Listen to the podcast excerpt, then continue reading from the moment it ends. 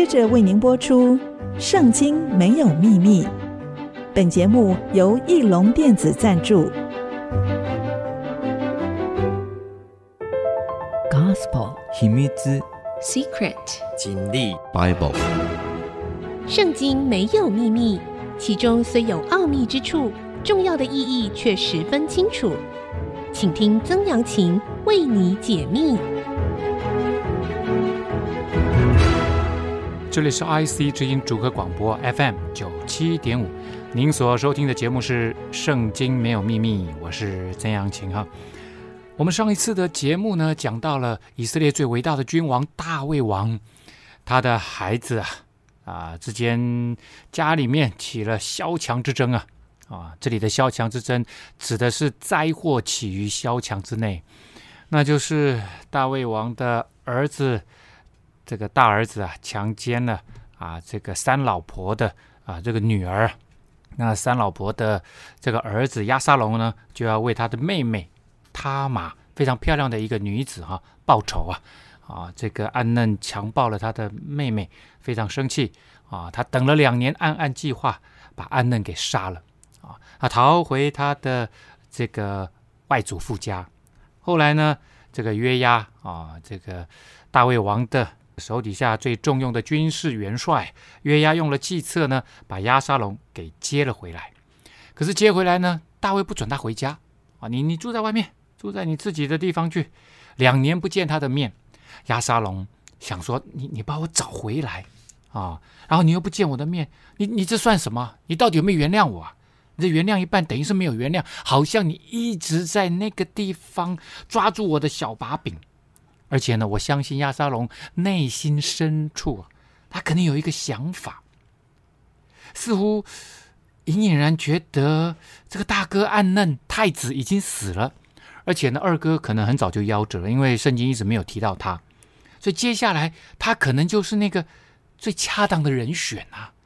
可是大卫并没有立王储，这是第一点。第二点呢，你你这样子两年都不跟我见面，现在是怎样？所以呢，亚沙龙就打发人去叫约押来，想说解铃还需要系铃人呢。啊，之前是你把我找回来的，现在呢，你帮我去跟爸爸大卫王说啊，我要我要去见他，委托说你带我去见王。可是约押呢，根本就不肯来。约押想说，我之前已经帮够多忙了，现在是你爸爸自己不愿意见你的面了。你都已经回来这么久了，那你他不愿意见你，我有什么办法？结果呢，第二次打发人去叫他，他仍然不肯来，所以押沙龙呢就对仆人说：“你们看，约押有一块田，与我的田相近，其中有大麦，你们去放火给他烧了。”押沙龙的仆人呢就去放火烧了那田呢。他想说：“我把你的田给烧了，你一定会找我兴师问罪的嘛？”哦，果不其然，这个人真的是亚沙龙，有某一个程度非常非常的呃，不是固执哦，他有一点点已经没有分寸了。亚沙龙这个来了啊，约押呢起来到了亚沙龙家里，就问他说：“你的仆人为什么放火烧了我家的田呢？”亚沙龙就回答约押说：“我叫人去请你来。”好，委托你去帮助我去见大卫王，替我说相。我为什么从基述回来呢？那我不如仍待在原原来我我的老家就好了啊！待在不是我老家的那祖父家里面、外外公家里面就好了。现在要许我见王的面，我如果有罪，任凭王杀我就是了啊！我想，其实亚沙龙想冒一个险啊，那那。他的确，他杀了王储暗嫩，他是应该要偿命的。不过呢，他在想，大卫王都让我回来了，不过如果都一直不愿意让我的见我的面，是不是根本就不给我机会要立我做王储呢？如果真是这样子，那他可以吃了秤砣铁了心，另做打算了啊！他他就不用巴巴的在那边想望说，哎，是不是还有机会呀？好了。所以呢，约押只好这个去见大卫王，把这些话就奏告了大卫王，便叫押沙龙来。押沙龙来见王，在王面前俯伏于地，王就与押沙龙亲嘴啊，大家就很好。这个亲嘴再说哈，表示亲密的关系，并不表示啊有什么男性之间的那种超友谊的情谊哈。那重新被接纳，OK 啊，好了，那显然大卫可能。只是如此的接纳他而已哈，并没有什么更进一步的啊表示。可是亚沙龙心里面他是有想法，他是个有野心的男人呐、此后，亚沙龙为自己预备车马，又派五十个人在他前头奔走啊啊，因为他可能知道在大卫这边已经没有希望被设立为接班人，干脆就自己来了啊。好了，那押沙龙呢，为自己预备车马哈，然后有五十个人在前面奔走，哎，这个阵仗不小哎。这个显示啊啊，只有君王或者是继承人的这个车子哈，才有办法用两匹马来拖拉。这有点像古代的中国的那种春秋战国时期，驷马难追啊啊。但是呢，君王可以有六匹马啊，一般的诸侯呢四匹马啊。但是呢，如果你要僭越的话，啊，你就会去这个用六匹马来拉那个马车，啊，那这时候的马车呢，载客的小平台安装在后面的轴上面，上面有个护栏，高高的，啊，这个高级大腿的中间，啊，那这里呢，实际上是一种礼仪的用车，可以说是当时最高贵豪华的交通用具啊。有些时候还会包着金子，镶满各种宝石啊！啊，那这个亚沙龙呢，坐这样子的礼车，前面还有五十个人在开道哦。那这个五十个护从啊，表达的是某一种官方的姿态，也就是他代表君王或者是未来的继任者的地位哦。那可是他并没有被这样子的案例啊，所以。他这样子来做的时候呢，有一点点的姿态，就说：“哎，好像啊，大卫已经默许我喽。”啊，押沙龙呢，常常早晨起来站在城门的道旁，凡是有争讼的，要去求王判断的，亚沙龙就叫他过来：“哎，你过来，过来，过来。”就问他说：“你是哪一城的人呢？”，啊对方。回答啊，他是某某支派啊，某某以色列的哪里的人啊，就这样子。亚沙龙呢就会跟他对谈。哦，你的事情，嗯，听起来你这边有道理呀，啊，无奈哈、啊，可是啊，不好意思哈、王那边呢、没有人就委派来这边听你的这个申诉啊。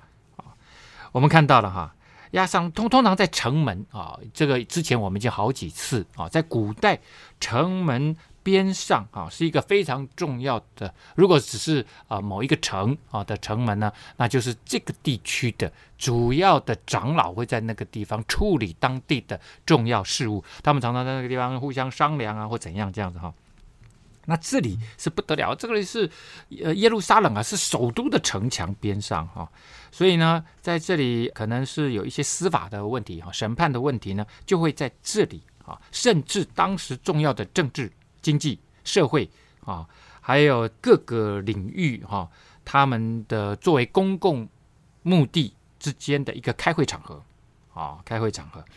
那亚沙龙故意在这里，哎，看到各方的人，哎，有人来，有什么需要，他就把他接过来办。我，你看他的阵仗这么大，大家会有一种错觉，就觉得说，那一押沙龙是王的线下，现在。王下来，他就是最重要的人物啦。那他这样子摆这个阵仗，那肯定是大卫王已经默许，这是一定是大卫王的意思嘛？啊，然后他自己在那个地方，这个呃就已经啊在那个地方呢，呃，好像在执行公家的任务啊。这里感觉上有一点像市政厅兼购物中心的概念，它实际上很多的关税啊，哈，很多的买卖进出啊的重要的关卡。好了，那亚沙龙呢，在这里其实大卫并没有委托他。我们看到了他的欺骗、诡诈，啊、哦，暗暗的啊、哦，在大卫王背后经营他自己的势力，而且就直接在王宫底下哈，君王的眼目底下就做这个事情。哇，亚沙龙啊，就会对人民说：“哎呀，恨不得我做国中的呃这个士师啊！其实这个事实就是法官的意思，恨不得我做你们的法官，我帮你们评断是非呀、啊。他们谁来到他面前，他都说人家有理。那我一定，如果是你来判断是非的话，一定是判来到面前的人有道理嘛。啊，把这个好的一方啊，有利的一方都判给你嘛。凡有争讼求审判的到我这里来，我必秉公判断。如果我有机会，我一定秉公判断呢、”若有人进前来要拜押沙龙，押沙龙呢就伸手拉住他，与他亲嘴。以色列人中凡去求见王判断的，押沙龙呢就接过来，如此的对待他们。这样，押沙龙暗中就得了以色列人的心呐、看到没有？押沙龙他真的是在后面已经开始布置他未来的道路了。我们休息一下，稍后再回来。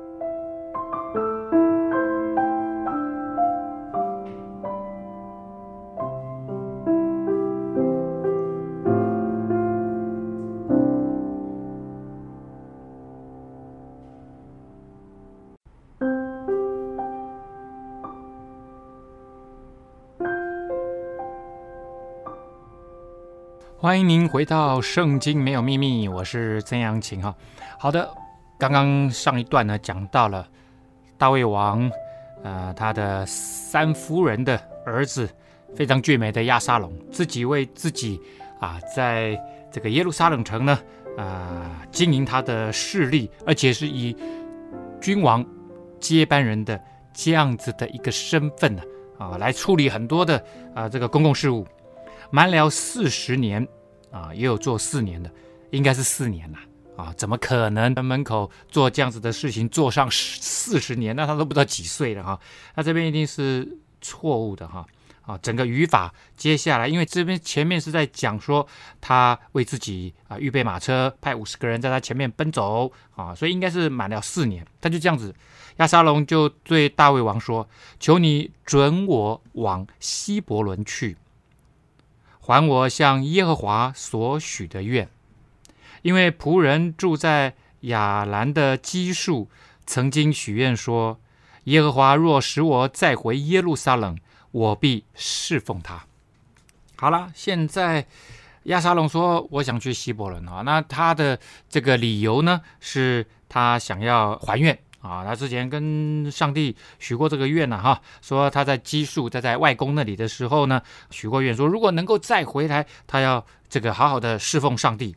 哇，这个一听呢、啊，对大卫这一个啊，这个非常爱上帝啊，非常敬畏上帝的人来讲的话，这个孩子好像变了嘛，很不错。希伯伦在哪里？之前我们说过，他就在耶路撒冷城南方三十公里。它在整个犹大地区啊，是属于在山地里面的一个呃很有战略位置的一个城市，大概是中间的位置啊、哦。那亚沙龙呢，他自己本身是在这里出生的，所以他是完完全全在地的啊。啊，第二个呢，我们之前也讲过，他有他极其重要的文化历史的地位，因为亚伯拉罕、以撒、雅各这三位以色列人的先祖的。坟墓都在这个地方啊，所以这个很重要哈。第三个重点就是大卫，他其实在登基成为全以色列王之前呢，在此地他做了犹大王啊，做犹大这个支派的犹大王呢，做了七年，所以呢，好像这会构成一个传统。就好像说，你要变成全以色列的人王之前呢，好像可以来希伯仑这里啊，先这个过个水。好，那而且呢，更重要的是，在这里是一个呃军事要塞啊。如果真的要采取什么样的军事行动，可攻易守啊。那它离这个耶路撒冷城呢有三十公里，它也可以观望。啊、所以这个是一个蛮不错的、蛮有战略眼光的一个选择哈。说大家，我我要往希伯伦去，那大卫王就说：“你平平安安的去吧。”亚沙龙就起身往希伯伦去了啊，在南方三十公里。亚沙龙打发探子啊，其实就是密使啊啊，走遍以色列各个支派，他已经经营了四年了。各个支派的人其实他都很熟悉了。说你们听一一听见角声啊，就说亚沙龙在希伯伦做王了啊。那这个角声，不 这个角声啊是用羊角做的了哈。那一般来说是作为战争的时候传达信息用的啊，这是第一个啊。第二个呢，庆典的时候也会吹角啊，来作为庆祝。第三个很重要的是啊，君王登基的时候也会吹角。所以呢，亚沙龙啊派密使去各个支派，去另外十十一个支派，就跟他们说：你们如果一听见角声的时候，就大家就传扬说，亚沙龙在希伯伦做王了。所以呢，亚沙龙在耶路撒冷呢，也请了两百个人和他一起去希伯伦，结果呢，这两百个人都是诚诚实实去的，并不知道其中的真情啊，啊，这两百个人其实都是以色列显赫的家族，还有一些显赫的人士啊，啊，他们都住在这个伯艾特区啊，首都的伯艾特区，都是住在这种高级地区的人呐，啊，但是呢，大卫王现在。最大的儿子啊，前面两个都已经走了嘛。那现在亚沙龙邀请他们去，他没什么理由不去。而且亚沙龙诚诚实实的去，就是无知状态下被邀约去的意思啦。就是他们搞不清楚，他们并不是跟亚沙龙一起在密谋的那一群人。所以呢，他们就哎，你你要我觉得你们是在那边有什么庆典吗？哦，那我们一起去吧。完全不知道。可是这两百个人，因为跟着他，就会让人又拥有。错觉了，所以亚沙龙从头到尾他都在经营错觉啊，好像大卫王给了他这样子的权柄，让他可以在城门口、公共地方啊处理很多的公共事务、国家事务。然后呢，在这里他又利用这两百无知的人，出根本就不知道为什么，然后就只是跟着他去，好像就让所有其他支派的人看到说：“哎呦，亚沙龙真的好多人在跟随他。”亚沙龙真的很聪明啊。亚沙龙献祭的时候，打发人去将大卫的谋士基罗人亚西多福从他本城请了来。啊，亚西多福呢是谁啊？他是大卫王重用过的一个老谋士，非常厉害啊。那更重要的是，他有一个很奇妙的身份啊，他是拔示巴啊的祖父。那这个呃。跟大卫王也也算是有一种亲密的关系啊，不不是，呃，不是岳父啊，哈，岳祖父啊，哈，岳祖父。好了，那押沙龙献祭啊，一般来讲啊，献祭呢，燔祭，这个就是祈求啊，向上天、向上帝祈求愿望的时候啊，那或者是平安祭啊，平安祭是在庆典节日。所以他这样子自己在献祭啊，显然是利用这样子献祭的机会啊，来聚会啊，把所有人都找来啊，然后呢，跟大家设立一种联盟的关系啊，设立一种联盟的关系，呃，蛮厉害的哈。好了，然后也把亚西多夫请来了啊。那亚西多夫他当然也会跟亚西多夫私底下就沟通，就说：哎，我现在哈，未来很希望你的帮助，能够成为。这个下一任的君王继任者啊，于是叛逆的势派甚大，因为随从亚沙龙的人民日渐增多啊。那这个基罗哈，我们刚刚讲说这个亚西多弗是基罗人，基罗其实就离希伯伦很近很近，就在南边一点点而已，所以就把他请来了。这可能也是在亚沙龙原本的算计当中啊。你看看。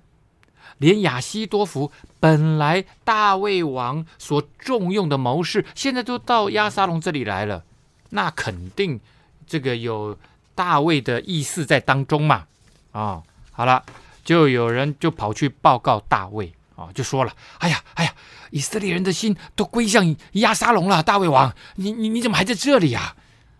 大卫就对耶路撒冷跟随他的臣仆说：“我们要赶快起来逃走。”不然就不能躲避押沙龙了，要速速的去，恐怕他忽然来到，加害于我们，用刀杀尽全城的人呐、啊。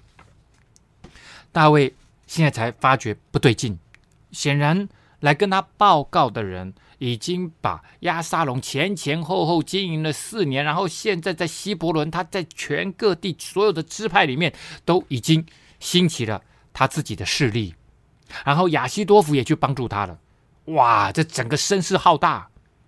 大卫他前后一思想，他处于劣势，他基本上就处于一个无知的状态。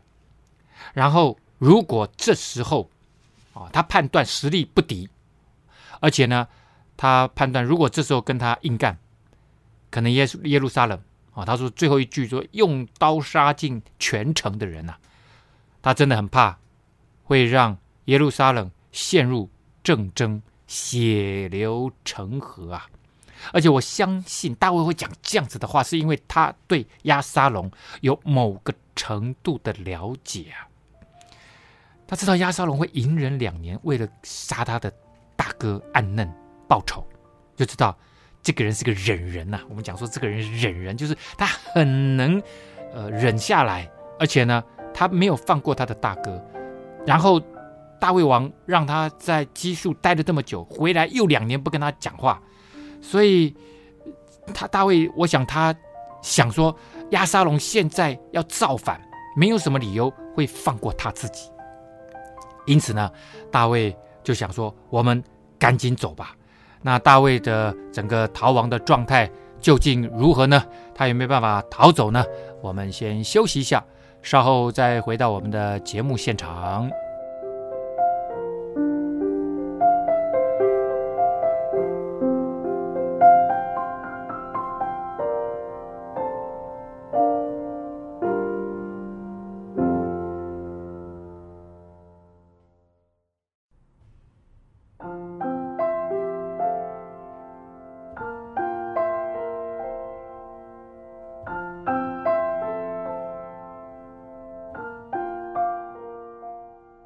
回到《圣经没有秘密》，我是曾阳晴。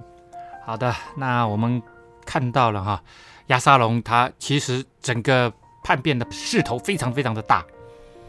大卫王就想说，现在不是跟他硬碰硬的时候，走为上策。王的臣仆就对大卫王说：“我王，我王所定的仆人都愿遵行呐。”啊，于是大卫王就带着全家的人出去了。但留下十个嫔妃看守宫殿，啊，那这个到底要不要留下嫔妃看守宫殿呢？这个当然是可以商榷的了，哈。好了，那也许嫔妃跟着逃亡，行动不便，会拖慢他整个速度，这是可能的原因，所以把他们留下来看守宫殿嘛，随时还是整理一下整个宫殿哈。那。想当然尔哈，大卫还想回来啊，所以呢，留下这十个嫔妃照料王宫啊。可是后来我们后面会看到哈，大卫是带着全家出去的。其实他带着其他的这些他的妻子或者是啊王后啊，或者是其他的妃子，但是是比较高一点的啊，这个位阶位份比较高的啊，所以这些十个嫔妃呢，可能就是那些位份比较低的。啊，嫔妃呢，然后来这边看守宫殿了，啊，因为后面有讲哈，家眷也跟着走了，所以其实整个逃亡的速度不会因为留下这十个嫔妃就变得特别快，并不会啊。但是呢，这次留下十个嫔妃就是让他们看守宫殿的了哈。那我也不知道为什么大卫他做了这个决定，不过做了这个决定也就让后来亚沙龙呢啊有机会对这十个嫔妃非礼。啊，做了不当做的事情，乱伦呐，啊，而这也应验了上帝说：“大卫王，你跟拔示巴的关系，在暗中所做的，我要在明处把你掀出来。”哦，好，这个大卫王就出去了，众民都跟随他，到了伯莫哈就住下。那这个伯莫哈呢，啊，其实没有很远啊，就在耶路撒冷附近而已。那也有可能就在耶路撒冷的城边上啊，因为这个伯就是家的意思啊啊。那莫哈的家，那可能就是在那个附近。为什么呢？因为暂停一下，王的臣仆都在他面前过去，他们一批一批人先走，他要殿后啊。基利提人、比利提人就是从加特跟随王的六百个人，也都在他面前过去。这边为什么提基利提人跟比利提人呢？很奇特哈，基利提人他的这个呃，来自克里特岛的一个移民啊，呃，希腊下面的克里特岛。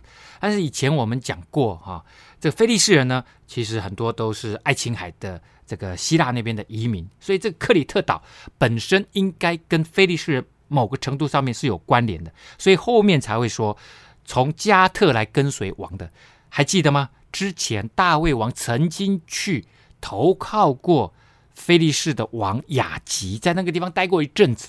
显然，他在那个地方待一阵子的时候，不仅仅是跟随他的六百个人，他其实也吆喝了很多人。大家也都看出来，哎，这一个年轻的王不得了啊，以后一定很有办法。所以呢，后来就有基利提人跟比利提人啊来跟随他啊，啊，他们都来自爱琴海地区的哈。比利提人呢，也也是附近的啊，所以他集结了另外一批效忠他的势力，而这群人是什么？是佣兵部队呀、啊，是外国人呐、之前大卫他投靠加特王雅吉的时候，他结交的一批人，这批人后来成为他死忠的部队，而且甚至很可能，因为现在大卫王他没有力气去另外再调动他自己的正规部队，所以这很可能都是禁卫军，就是大卫随时就能够调动的部队，那一定是在王宫附近的。所以这很奇特啊！以色列人全部都背叛大卫王，看起来啦，其实很多人是在处于未知被骗的状态。但是这时候真正忠心于他的、跟随他的是外国人呢、是这一群外国的佣兵部队啊。这时候大卫王就对他们中间的加特人啊，也是非利士人呢，哈，以太就说了。啊，这位先生，你是外邦逃来的人，为什么与我们同去呢？你可以回去与新王同住，或者回你本地去吧。你不必跟着牺牲。显然，以太他并不是军人，没有拿大卫的心想，所以大卫说：“你回去吧，不要跟着我啦。哦，你何必跟着我牺牲呢？哦，你是外国人呐。显然，以太呢，他已经归顺以色列了啦。啊，大卫这样子说，其实不想让他遭难就对了。你来的日子其实不多。我今日怎么好叫你与我们一同漂流呢？所以显然呢，基利提人、比利提人这六百个佣兵跟着大卫很久了啊。那以太你你没有来很久，那那我我不想让你跟我一起成为这个流亡政府啊，没有一定的住处嘛。你不如带你的弟兄回去吧，愿耶和华用慈爱诚实待你吧。你你走你走没关系啊。结果呢，这个以太就对。大卫王说：“我指着永生的耶和华起誓。”所以他显然已经归并到这个归顺以色列啊，而且成为以色列相同信仰的人，所以他才会说：“指着永生的耶和华起誓啊！”又敢在王面前起誓，无论生死，王在哪里，仆人也必在那里。哦，哇！显然呢，跟在大卫边上的人，大卫已经改造了这一群外国人。成为佣兵，而且效忠于他，跟随他，啊、哦，这个呃，如果按照从整个信仰神学的角度来看的话，啊、那呃，大卫跟他自己的相同信仰的犹太以色列人已经隔离了，反而是预表着好像未来耶稣基督把这个信仰。借着十二个使徒带到全世界各地去，所以现在全世界各地都有信奉基督信仰的人啊。而他自己本身，他的亲生儿子大卫王的自己的亲生儿子却背叛他，这就有点像上帝他拣选亚伯拉罕、以撒、雅各，后来成为以色列这个国家、这个民族，却。怎么样把耶稣基督钉上十字架？这是相同的，就就是这个叫预表，就是 symbolic 啊，用以色列中间上帝拣选大卫王，这是他最喜欢的一个王啊，然后来预表象征未来要来的耶稣基督。好了，那大卫就对以太说：“你前去过河吧，那你你你你你也过河吧。这个河当然就是未来的约旦河。”啊，因为他他们都要过约旦河去，这个不是指现在啊，他们呃耶路撒冷城边的一个小溪流，叫奇伦溪哈。那不是，然后讲的党是未来，他们大家一起去吧。于是加特人带着以太，跟随他的人和所有的妇人孩子都过去了啊，大家都一个一个过去。大卫呢，在这个伯莫哈那个地方啊，让大家一起都过去啊。我想他也在。呃，整个看数点人数，看到底是哪些人，然后有哪些人跟着他。本地的人呢，看到了这个状态，都放声大哭啊。众民尽都过去了，王自己也过了吉伦溪啊，这是耶路撒冷东边的一个小溪流哈、啊。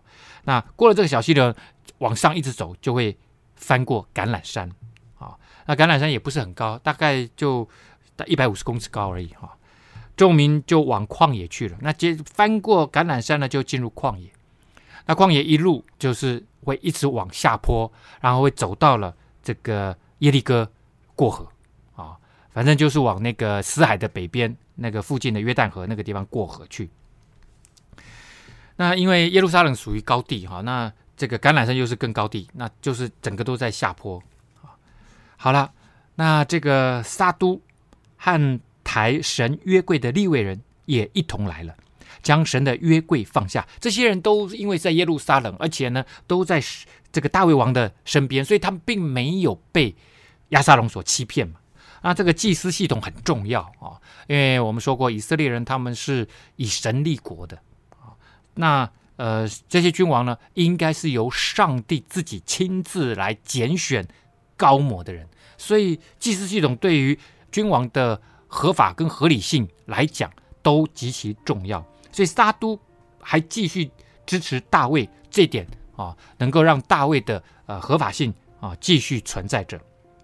好了，那撒都呢，他是亚伦的十世孙哈，亚伦的第三个儿子的十世孙哈，那他是祭司没有错哈，那呃跟着立位人，因为约柜一定要立位人来抬哈，然后将神的约柜抬在这里，这代表神同在。以前大卫打仗，其实约柜都在前线的啊。那大卫更加明白啊，这个神同在非常非常非常的重要啊。好了，那亚比亚他大祭司也跟着来了啊，等着众民从城里出来。那大卫如何跟祭司说明他的状况呢？我们休息一下，稍后再回到节目现场。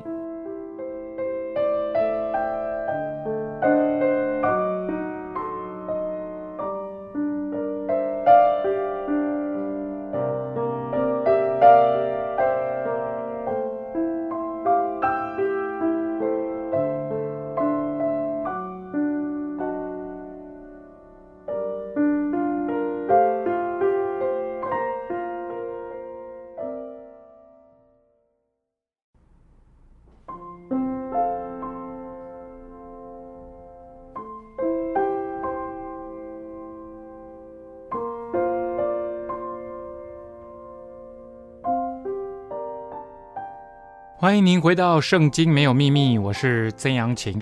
我们看到了大卫王因为儿子亚沙龙的叛变，他匆匆忙忙的逃出耶路撒冷。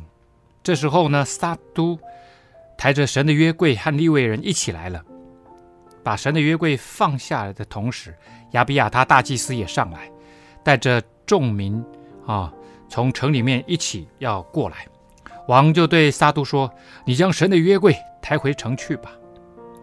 我若在耶和华眼前蒙恩，他必使我回来，再见约柜和他的居所。大卫会讲出这样子的话，因为因为你知道吧，如果是没有信心的人，对上帝了解不是那么深刻的人，他当然好希望哇，现在赶快约柜可以保护我。其实重要的不是约柜是不是在那里，当然约柜在。呃，这个不管在会幕或者是在祭司那里很重要，就代表上帝他在那个地方，在我们的整个信仰呃系统里面，他有占有一定重要的中心的位置。但是大卫当他经过了之前，他跟拔示巴之间的淫乱的关系，而且他犯了谋杀的罪，上帝谴责他，借着拿单先知谴责他，然后让他在。未来要遭受到非常非常大的惩罚，他现在非常非常的明白，神真正的同在才是最重要的。约柜在不在不重要，他那个时候当他在犯罪的时候，他跟拔示巴上床的时候，他杀乌利亚的时候，约柜都在他边上啊。那个不重要，真正重要的是神自己的同在才是最重要的。所以后来当耶稣基督来到世上的时候，他说他要与我们同在，只要你愿意相信，他为我们的罪上十字架。他为我们付上代价，让我们可以跟上帝耶和华神和好，就好像大卫他跟上帝和好了。然后神说：“我的同在才是最珍贵、最宝贵、最重要的。他要住在每一个人的心里面，以我们的身体为圣殿。我们的身体就是那个约约柜进来的地方的地方啊！上帝的灵他自己本身要住在我们的里面，那个是最宝贵的。”所以呢，大卫王就跟撒督讲：“你把他抬回去吧。如果上帝愿意让我回来，他一定会让我再回到耶路撒冷，看见他的约柜和他美好的同在。倘若上帝说我不喜悦你，看呐，我在这里，愿他凭自己的意志待我吧。”啊，大卫王也说：“我一切都听命于上帝。如果上帝不喜悦我，没关系，我在这里啊。”愿上帝凭他自己的旨意，要怎么对我就怎么对我。大卫现在学习会完全的顺服于上帝的安排，这个代表了一个真正的悔改。对于之前，他知道现在一路上所他遭遇到这一切，跟他的前半生有非常非常大的不同。之前他被扫罗追杀，他知道上帝在保守他，他没有问题，他一次两次放掉。扫罗一次在那个坑里面，扫罗在上大号；一次在扫罗来追杀他到跟前，他进到扫罗的营区，然后拿了他的水盆，然后拿了他的水水袋，然后拿了他的枪，没问题。他知道上帝与他同在，但是现在他真的不敢讲，所以他说：“我完全愿意顺服上帝的安排。”他真正悔改在上帝的面前。王就对祭司撒督说：“你不是先见吗？”先见就先知了哈，你不是先知吗？你可以安然回城。你的儿子亚希马斯和亚比亚他的儿子约拿单都可以与你同去。你们两位大祭司跟祭司，你们的孩子亚西玛斯还有亚比亚他大祭司的儿子约拿单当间谍啊，帮我侦查押沙龙的动向啊。大卫知道之前他搞不清楚四五年。押沙龙做了这么多的安排，他竟然完全没有察觉。他发现不对劲啊！做一个王，居然完全没有办法掌握就在首都里面发生的事情，那怎么可以？所以现在他知道了，知己知彼，百战不殆。孙子兵法说：“知己知彼，你顶多只能做到百战不危险而已呀，还不一定百战百胜啊！谁能够担保百战百胜的？”你至少要能够知己知彼啊！所以呢，你们回去帮我打听消息。我在旷野的渡口那里等你们报信给我，看看现在接下来最新的状态，我要先知道，才知道接下来我要怎么做。那这个旷野的渡口呢，一般指的就是耶利哥或者耶利哥附近的吉甲。大家还记得早先约书亚带着以色列人要进他们现在所居之地。迦南地的时候，就是在这个地方渡口，第一个城攻下来就是耶利哥，而他们在那个时候整个的指挥总部就是在吉甲，所以呢，在这里就是渡河的最好的地方啊，离耶路撒冷大约是一天的路程。也就是大卫王说他我会在那里等你们，有最新消息赶快报给我，让我决定接下来要怎么样走。于是撒督和亚比亚他。将神的约柜就抬回耶路撒冷了，然后他们就住在那里。大卫蒙头赤脚上橄榄山，蒙头赤脚就表示悲哀了。那真的是悲哀啊！自己的儿子这样子的背叛他，一面上一面哭，因为耶路撒冷出了东边就上去就是橄榄山啊，那。橄榄山呢不高，走路就可以上去了啊，斜斜的，就是缓坡了啊。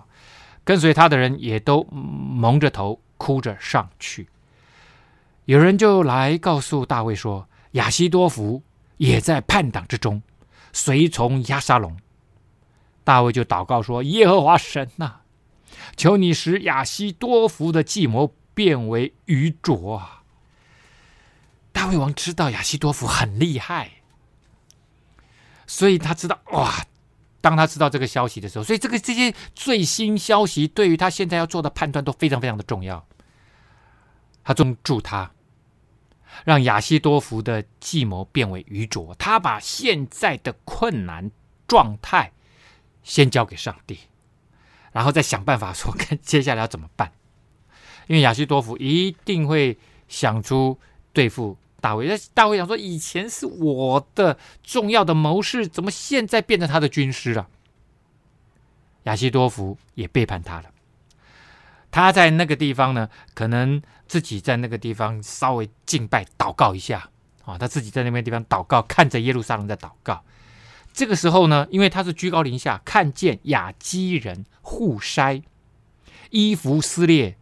头蒙灰尘来迎接他，所以显然这个户筛呀，啊，他是从另外一头来的，就是他他不是跟着大卫上来，他不是从耶路撒冷上来，但但是他听到消息了，知道大卫现在被他的儿子赶尽杀绝，所以他从另外一个地方，他要来帮助大卫。好，大卫就对他说啊，你若与我同去，必累赘我。那。也许户筛年纪不小 啊，但是呢，应该也是足智多谋之辈啊。